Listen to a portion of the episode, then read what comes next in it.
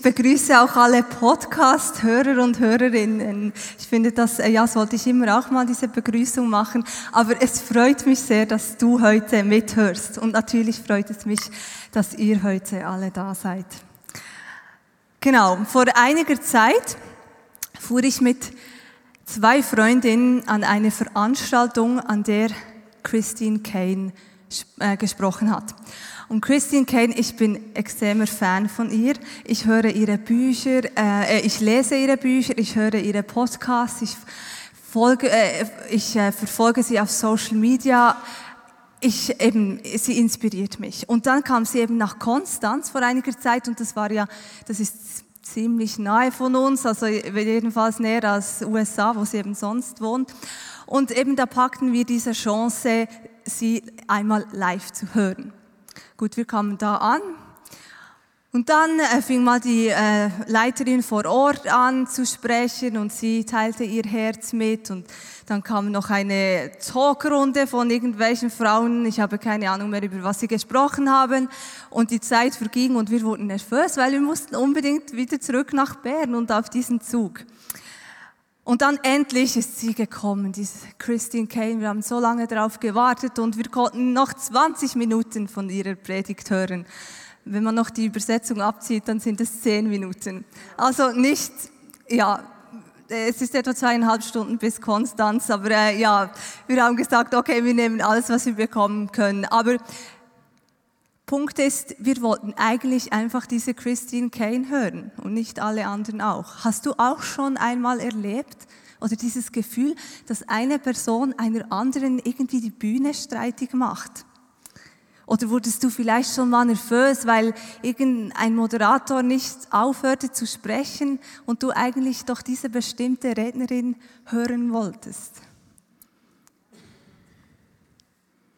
Ich möchte heute darüber reden, wie wir Jesus die Bühne überlassen können. Weil ich nämlich glaube, dass wir oft Gott die Bühne streitig machen, wenn wir versuchen, selber stark zu sein und die Kontrolle zu behalten. Und ich habe letzten Sonntag ja über unser Fundament gesprochen und so über diese Wichtigkeit, dass wir alle unsere Lebensbereiche auf ein festes Fundament bauen und das auch immer wieder mal überprüfen, wie dieses Fundament aussieht. Und ich habe absichtlich diese Predigt letzten Sonntag zuerst gehalten, weil ich glaube, dass es so wichtig ist, dass wir ein festes Fundament haben, weil sonst können wir nicht darüber sprechen, wie wir mit Schwachheit umgehen können. Und über das will ich heute sprechen. Weil wir sonst, wenn wir kein festes Fundament haben, immer wieder unsere Identität in Frage stellen oder unser, unser Gott vielleicht auch in Frage stellen, wenn wir mit Schwachheit konfrontiert werden. Deshalb ist es da so eine kleine Miniserie über ein starkes Fundament und der Umgang mit Schwachheit heute.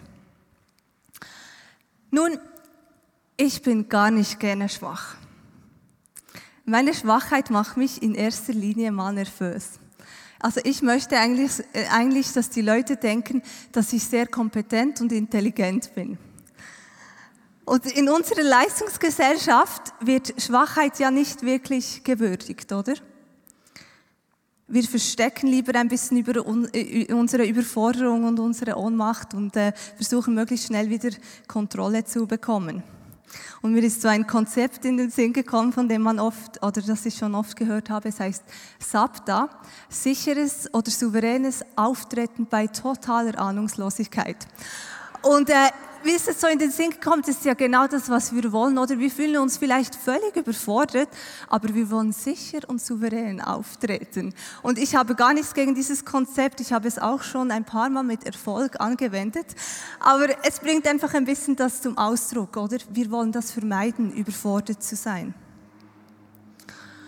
Und wenn ich persönlich mich in einem Bereich überfordert oder schwach fühle, dann führt das meistens führt das mich meistens zu der Frage, ob ich vielleicht in diesem Bereich oder in dieser Aufgabe nicht ganz richtig bin. Vielleicht habe ich ja Gott doch nicht ganz richtig gehört und vielleicht bin ich doch nicht wirklich dafür berufen. Ich brauche dann oft so, vielleicht, oder wie überfordert ich mich fühle, wird dann so zum Gradmesser, ob ich jetzt in diesem Platz richtig bin oder nicht. Ähm, das ist zum Beispiel äh, ein, ein ganz praktisches, äh, praktisches Beispiel ist das Predigen. Ganz ehrlich, normalerweise fühle ich mich vor und auch nach dem Predigen ziemlich schwach. Ich habe letzten Montag nach der letzten Predigt Claudio gesagt, vielleicht sollte ich damit aufhören, wenn ich mich immer so fühle. Also so gehe ich manchmal mit der Schwachheit um, wenn wir da ganz ehrlich sind. Oder wenn ich da ganz ehrlich zu euch bin. Und ich möchte heute mit euch ein Beispiel von einer Person anschauen, einer biblischen Person, die dieses Gefühl der Schwachheit gekannt hat. Das ist der Paulus. Wenn Paulus ist die wohl, nach, natürlich nach Jesus, die wohl bekannteste Person im Neuen Testament. Er hat Gemeinden und Gemeinden gegründet in Europa und Asien und hat viele Gemeinden begleitet und so viele Menschen beeinflusst. Ich meine, sein Vermächtnis ist immens. Paulus war ursprünglich ein Pharisäer, also er hat eine sehr gute theologische Ausbildung bekommen. Und zwar, äh, da, damals gab es diesen angesagten ähm, Lehrer Gamaliel. Und das war auch der Lehrer von Paulus. Der hat die Tora, die Gesetzesbücher wirklich sehr gut gekannt. Aber nicht nur das. Die Zeichen und Wunder, die dieser Typ erlebten, die waren krass. Da ist zum Beispiel eine Schlange, eine giftige Schlange aus dem Feuer gesprungen, hat sich an seinen Händen festgebissen und er ist nicht gestorben. Oder Menschen, die haben, wollten nur ein Schweißtüchlein von Paulus auf die Kranken legen, damit, weil sie gesund wurden. Von einem Schweißtüchlein, ist krass, oder?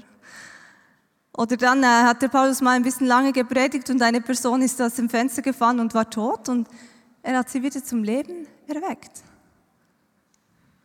Also ich denke, wir würden Paulus als ziemlich erfolgreich, intelligent, kompetent bezeichnen, oder? Eben seine Erfolgsgeschichten, aber auch seine Ausbildung und dann die theologischen Gedankengänge, die der macht in den Briefen. Also die lassen unweigerlich zu diesem Schluss kommen.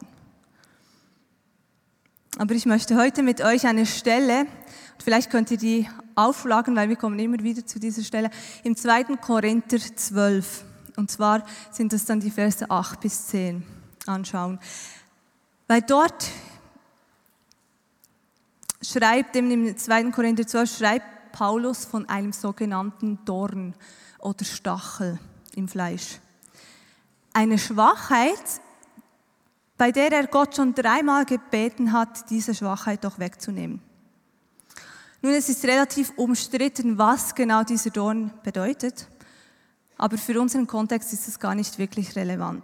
Weil was für mich für diese Predigt relevant ist, ist die Tatsache, wie Paulus mit diesem Dorn oder eben dieser Schwachheit umgegangen ist. Weil ich denke, dass wir daraus ein Konzept oder ein Prinzip ableiten können, wie auch wir mit unserer Schwachheit umgehen können. Im 2. Korinther 12,10 schreibt Paulus, denn wenn ich schwach bin, bin ich stark. Das ist doch ein extremer Widerspruch. Also entweder bin ich doch stark oder ich bin schwach. Oder im gleichen Vers sagt er Sachen wie, ähm, die kommen auf die, je nach Übersetzung, ich habe da verschiedene Übersetzungen, sagt er zum Beispiel, er sei zufrieden mit seiner Schwäche und mit Entbehrungen, mit Schwierigkeiten, mit Verfolgung und Beschimpfung versöhnt. Oder er schreibt, er ertrage die Schwäche gern. Er sei stolz darauf, freue sich über die Schwäche, über Misshandlungen, Notlage, Verfolgung und Schwierigkeiten. In anderen Übersetzungen heißt es, er rühme sich seiner Schwachheit und bejahe seine Ohnmacht, alle Misshandlungen und Nöte, Verfolgung und Ängste, welche er für Christus ertrage. Und die NGÜ, die schreibt, dass er seine Schwachheiten mit größter Freude und mehr als alles andere rühmen wolle. Und er könne Schwachheiten, Misshandlungen, Nöte, Verfolgung und Bedrängnis von ganzem Herzen akzeptieren. Wie kann Paulus stolz auf seine Schwäche sein, damit versöhnt sein und sich sogar darüber freuen? Also ich finde, das sind ziemlich krasse Worte, die er da wählt, um seine Schwachheit zu, äh, zu umschreiben. Ich würde da ganz andere Worte so spontan brauchen. Äh, meine Schwachheit, die nervt mich, die finde ich mühsam und die möchte ich loswerden, wenn so Worte, die wahrscheinlich mir in den Sinn kämen. Wir lesen im Vers 8, dass Paulus Gott dreimal gebeten hat, diesen besagten Dorn, also diese Schwachheit zu entfernen. Scheinbar sah Paulus seine Schwäche auch nicht einfach von Anfang an als etwas Positives, sonst hätte er ja nicht Gott gebeten, diese wegzunehmen. Also Paulus wollte zuerst einmal auch diese Schwachheit loswerden. Und ganz ehrlich, das ist ja in der Regel auch meine erste Reaktion, oder? Ich möchte möglichst schnell wieder äh, mich äh, diese Schwachheit entledigen und mich wieder in Kontrolle fühlen. Und wir lesen dann, dass Gott Paulus dreimal, also jedes Mal hat er ihm Folgendes geantwortet. Meine Gnade ist alles, was du brauchst. Meine Kraft zeigt sich in deiner Schwäche. Oder in einer anderen Übersetzung heißt es, je schwächer du bist, desto stärker erweist sich an dir meine Kraft. Also Gott führt Paulus vor Augen, dass es nicht um seine Stärke geht. Es geht darum, dass Jesus in ihm stark ist. Und es geht darum, dass Gottes Gnade, Gnade, das ist die unverdiente Güte und Liebe Gottes uns sündigen Menschen gegenüber, die reicht aus. Und Paulus hat verstanden, dass eben genau in seiner Schwachheit die Kraft Jesus sichtbar wird. Weil so in einem kurzen Nebensatz im Vers 10 bringt er sein Learning auf den Punkt. Dort steht nämlich, weil dann die Kraft von Christus in mir wohnt. Oder eine andere Übersetzung sagt, weil dann Christus seine Kraft an mir erweisen kann. Deshalb freut er sich nun und ist stolz auf seine Schwachheit. Er hat einen Perspektivenwechsel gemacht. Plötzlich ist nicht mehr seine Schwachheit oder sein Gefühl der Überforderung im Vordergrund, sondern er wird vielmehr von der Möglichkeit angetrieben, dass Gott in dieser Situation wirken kann und dass Gott seine Größe zeigen kann. Wenn ich meine Unfähigkeit, meine Überforderung und meine Schwäche isoliert ansehe, dann macht die Angst. Sie bringt Sorgen hervor. Aber wenn ich meine Schwachheit als eine Plattform für das Wirken Gottes sehe, dann kann ich mich darüber freuen. Weil wir alle, wir wollen doch das Wirken Gottes sehen. Wir wollen doch sehen, wie Gott in unserem Leben sichtbar wird, im Leben uns, von, in unserem Umfeld, in der Stadt, in dieser Stadt, in, in dieser ganzen Welt.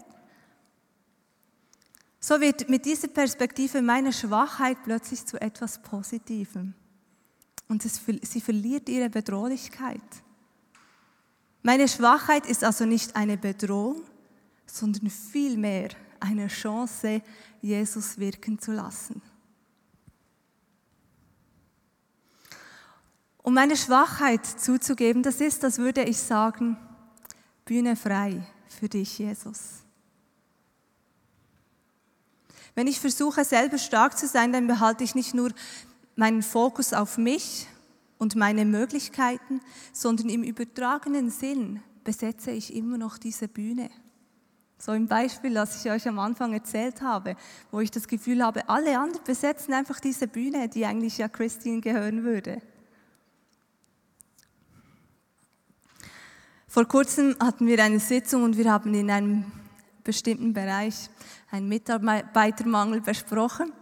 Und ich war ziemlich überfordert oder herausgefordert mit diesem, ja, einfach, dass wir zu wenig Leute haben und so. Und ich habe mich dann an diese Bühne frei Idee erinnert und habe einfach kurz für mich gebetet, Jesus, Bühne frei für dich.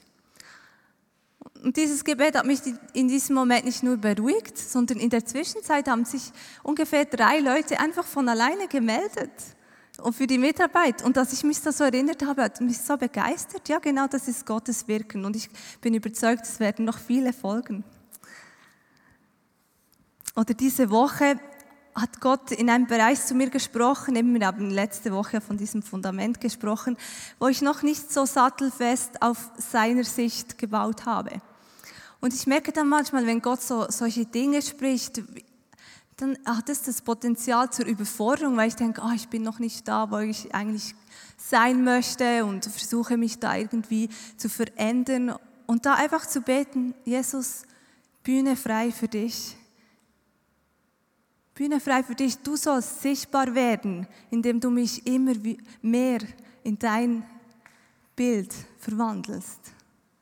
Muss ich nicht selber stark sein. Oder dann war ich, diese Woche bin ich mit unserer Tochter nach Zürich gefahren und man so im Zug so zum Fenster rausschaut und so anfängt zu sinnieren, habe ich mir plötzlich überlegt, ah, was mit, einem, äh, mit so einem Kind alles schief gehen könnte, was es alles verschlucken könnte und weil, ja, was man sich halt da für crazy Gedanken macht. Und ich habe gemerkt, hey, nein, ich will mich da gar nicht darauf einlassen, sondern Bühne frei für dich, Jesus. Ich will, dass du im Leben unserer Tochter einfach sichtbar wirst, auch wenn wir uns als Eltern oder ich zumindest als Mutter, also mein Mann ist natürlich immer sehr kompetent, ähm, überfordert viele, oder? Bühne frei für dich, Jesus. Aber was heißt es genau, diese Bühne zu überlassen? Bedeutet das nun, dass ich mich einfach äh, sage, okay, Jesus, hier ist die Bühne und ich lehne mich zurück? Was ist da wirklich gemeint damit? Und und wo ist mein Platz darin? Und als ich Gott diese Frage gestellt habe, hat, hat er mir so ein Bild gegeben von einem Stage Manager. Wir sind Stage Manager. Und obwohl ein Stage Manager nicht sichtbar wird, meistens, er ist im Hintergrund, hält die Fäden zusammen, hat dieser eine extrem aktive Rolle. Er stellt zum Beispiel sicher, dass das Rednerpult die richtige Höhe hat, er spricht mit der Rednerin ab, ja, möchte sie ein Handmikrofon oder ein Funkmikrofon. Er stellt das Wasser hin und er gibt sein Bestes, damit die Rednerin ein ideales Bühnensetting hat. Dass sie optimale Bedingungen für, für seinen Speech hat. Aber dann wenn der Stage Manager diese Bühne vorbereitet hat und der Redner kommt auf die Bühne, dann ist seine Aufgabe nicht einfach fertig. Weil er bleibt in der Nähe. Er bleibt in Kontakt mit dem Redner, weil es könnte ja sein, dass das Wasser aus ist. Ich muss schnell einen Schluck nehmen. Mein Stichwort. Es könnte aber auch sein, dass die Batterie vom Mikrofon leer ist. Deshalb muss er seinen Fokus auf den Redner behalten, damit er entsprechend reagieren kann. Und etwas Drittes, was diesen Stage Manager oder Stage Managerin auszeichnet, ist etwas ganz Zentrales. Der Stage Manager, der kann zwar die Art, wie diese Bühne aussieht, beeinflussen, aber nicht, was der oder die Rednerin anschließend auf dieser Bühne sagt oder macht. Über das, was auf der Bühne schlussendlich passiert, hat der Stage Manager keine Kontrolle mehr. Er muss diese Kontrolle abgeben. Er muss vertrauen, dass der Redner das gut machen wird. Und wenn ich Jesus die Bühne überlasse, so dass er in meiner Schwachheit wirken kann, dann sehe ich mich so als eine Stage Managerin. Und wie vorher erwähnt, war es mir wichtig, zuerst diese, letztes Mal diese Predigt vom Fundament zu, zu halten, weil ich denke, es ist wichtig, dass wir ein festes Fundament haben in jedem Lebensbereich, damit wir eben als solche Stage Manager eine optimale Plattform für das Wirken Gottes schaffen können. Dass nicht, wenn wir Widerstand oder Schwachheit begegnen, dass plötzlich uns unsere Identität in Frage stellt oder wir eben anfangen, Gott in Frage zu stellen.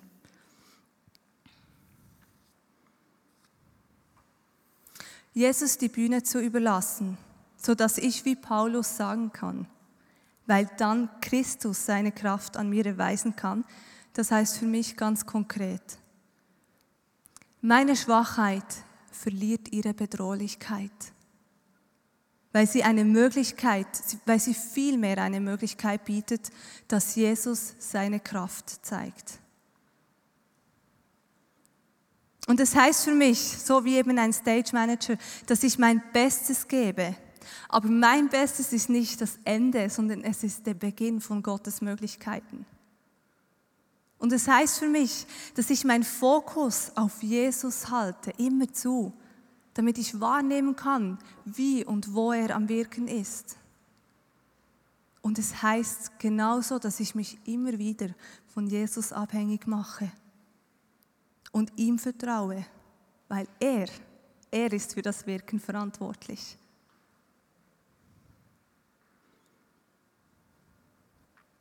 Bei uns allen sieht Schwachheit anders aus.